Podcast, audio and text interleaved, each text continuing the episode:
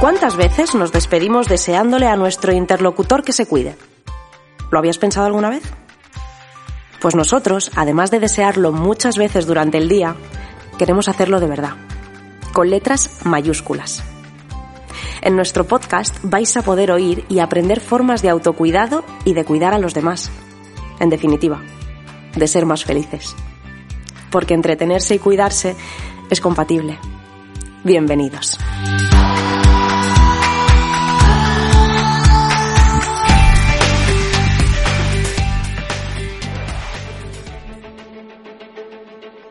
Mi nombre es Álvaro García Barbero y lo primero que quiero es agradecerte que me dediques el bien más preciado del que dispones, el tiempo. Ojalá termines de escuchar este podcast con la sensación de haberte dedicado a ti mismo este tiempo y no a mí. Me podría definir como padre de familia numerosa, empresario, emprendedor, deportista, pero después de todo me defino como un gestor de conversaciones. Al fin y al cabo, es lo que somos todos, gestores de conversaciones. Y en base a ello obtendremos unos resultados u otros en nuestra vida personal y profesional. Esfuerzo, superación personal y generosidad como forma de vida. Estos valores no son la hoja de ruta de mi vida, pero según van pasando los años parece que es el resultado de estas últimas cuatro décadas. ¿El origen de estas cualidades? La educación en valores recibida por parte de mis padres. Precisamente por ahí me gustaría comenzar, la educación en valores recibida por parte de mis padres y eso es lo que me lleva a tomar conciencia de la responsabilidad que tengo como padre de tres niños preciosos y que son la piedra angular de mi vida. Mis padres no me explicaron nunca lo que significaban las palabras esfuerzo, superación personal y generosidad. Simplemente lo veía en ellos diariamente. Eso fue lo que me hizo ver como normal la práctica de esos valores tan importantes desde el origen de nuestros días. Tú, al igual que yo y la inmensa mayoría de los 7.000 millones de personas que vivimos en el mundo, nos hemos encontrado, nos encontramos y nos seguiremos encontrando con situaciones difíciles de gestionar en nuestras vidas. La actitud con la que afrontamos cada una de esas situaciones es lo que irá dando forma a nuestras vidas.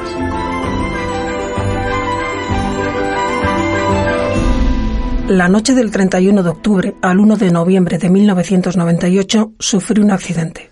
En un intento de robo me dispararon a menos de un metro con una escopeta de cañón recortado. Estoy vivo de milagro. Dos operaciones, más de un año de rehabilitación, secuelas físicas para el resto de mi vida.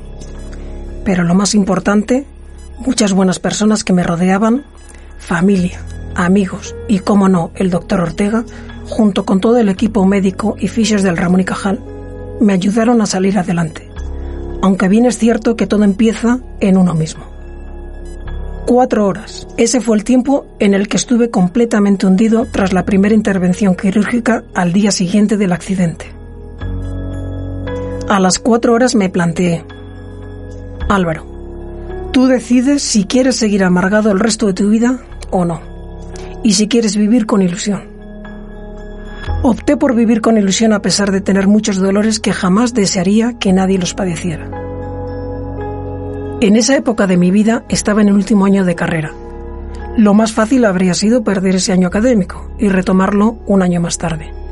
Considerando que tenía rehabilitación diaria de más de cuatro horas y dolores 24 horas al día, opté seguir adelante estudiando en el hospital. Mis compañeros me llevaban diariamente los apuntes y con esfuerzo, tesón y el apoyo de familiares y amigos, logré sacar adelante el último año de carrera graduándome junto al resto de compañeros. A partir de aquí podríamos pensar que mi vida continuó con sus altibajos como nos sucede a todos, aunque no fue todo tan fácil, ya que efectivamente me gradué en la universidad con el resto de compañeros. Pero, a falta de dos exámenes para graduarme, falleció mi padre, de muerte súbita.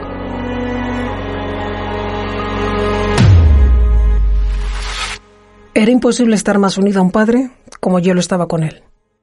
A día de hoy, continúa siendo la persona de la cual más sigo aprendiendo. Y ya han pasado más de 20 años de su fallecimiento. Es decir, en apenas ocho meses mi vida cambió por completo. Mi accidente más el fallecimiento de mi padre. Comenzaba una nueva vida para mí. Tenía que ejercer con 21 años tanto de soporte de mi madre como padre de mis hermanas y asumir la gestión de la empresa familiar. Opciones no faltaron para poder llevar una vida más cómoda si no hubiera continuado con la gestión de la compañía, ya que había muchos interesados en la misma, pero jamás vendería el proyecto de vida profesional de mis padres. Así que escogí el camino más complicado, pero el más apasionante. Al día siguiente de fallecer mi padre, comencé a tener reuniones internas en la compañía, reuniones con clientes, partners, acreedores, etc., para transmitir un mensaje de continuidad. Sin embargo, yo era consciente de mis carencias técnicas a nivel profesional, y eso fue lo que me llevó a completar mi formación académica, en contenido específico para nuestro sector. En definitiva, tenía que compaginar rehabilitación, máster, empresa y familia. Como me gusta decir irónicamente, el dormir está sobrevalorado. Si algo he aprendido en esta vida es que todo parte de uno mismo. La actitud con la que vamos afrontando cada situación es lo que va marcando tu vida. Pero algo básico que ayuda a tener una actitud positiva ante la vida son las personas de las que te rodeas. En mi vida, como seguro que te ha pasado a ti y te seguirá pasando, me encuentro con personas que suman y otras que restan. A las que suman, las sumo al carro de mi vida y hacen que mi vida sea mejor. Y es así donde me gusta ser agradecido y devolver lo recibido. Gracias a estas personas y a lo que aprendí de mis padres, siempre he considerado que tenemos que aportar nuestro granito de arena. Te animo a aportar tu granito de arena en aquellos ámbitos de la vida con los que te encuentres identificado. Estas acciones ayudarán a que, entre todos, hagamos un mundo mejor. En mi caso me parecía oportuno colaborar con hospitales editando cuentos solidarios divulgativos de enfermedades infantiles terminales, decorando en hospitales las salas de consultas pediátricas, apoyar asociaciones infantiles con diseños y producciones gráficas, patrocinios de carreras de running solidarias, patrocinio de un equipo de triatlón que ayuda a la divulgación de donación de órganos. Creo que lo importante es apoyar acciones con las que nos encontramos identificados para sentirlas como propias. En mi caso, porque le debo la vida a los médicos y porque soy padre de tres preciosidades, estoy muy vinculado al mundo de los hospitales y al mundo infantil. Y si hay algo con lo que disfruto porque es la esencia de mi vida, es mi familia. Por eso me pareció oportuno devolverles a mi manera parte de lo que ellos me dan y me siguen dando en la vida. ¿Y cómo les devuelvo a mi manera todo lo que me dan? Muy fácil. Uniendo mi mayor afición, el running, con ellos. ¿Cómo? Corriendo maratones. Si algo tiene una maratón es la dureza física, pero más la dureza mental mi opinión es que una maratón es 60% cabeza y 40% físico. Las maratones son como la vida misma. Momentos de felicidad, momentos de dificultad, momentos en los que todo va rodado y momentos donde se te pasa por la cabeza tirar la toalla. Por eso, para preparar una maratón durante los cuatro meses de entrenamiento, tiro de mi mejor recurso, mi familia. Cada vez que planifico una maratón se la dedico a uno de mis seres queridos. Pensando en él o en ella resulta todo mucho más fácil. No es fácil poner el despertador a las cinco y media de la mañana para entrenar. Máxime los días de lluvia o viento durante varios meses y no faltar a ningún entrenamiento en ese periodo de tiempo. Constancia y tesón son la clave del éxito. Y no existe mayor motivación en el día de la carrera que pensar en esa persona fundamentalmente durante los momentos de mayor dificultad de la carrera.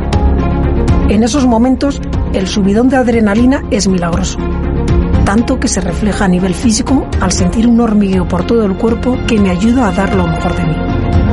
Casualmente, el recorrido de la maratón de mi ciudad, la cual he corrido en varias ocasiones, pasa por la calle en la que sufrí el accidente en 1998. Como conclusión de todo lo anterior, lo único que pretendo transmitir es la filosofía de vida de mi padre. Disfruta de todas y cada una de las cosas que hagas en la vida.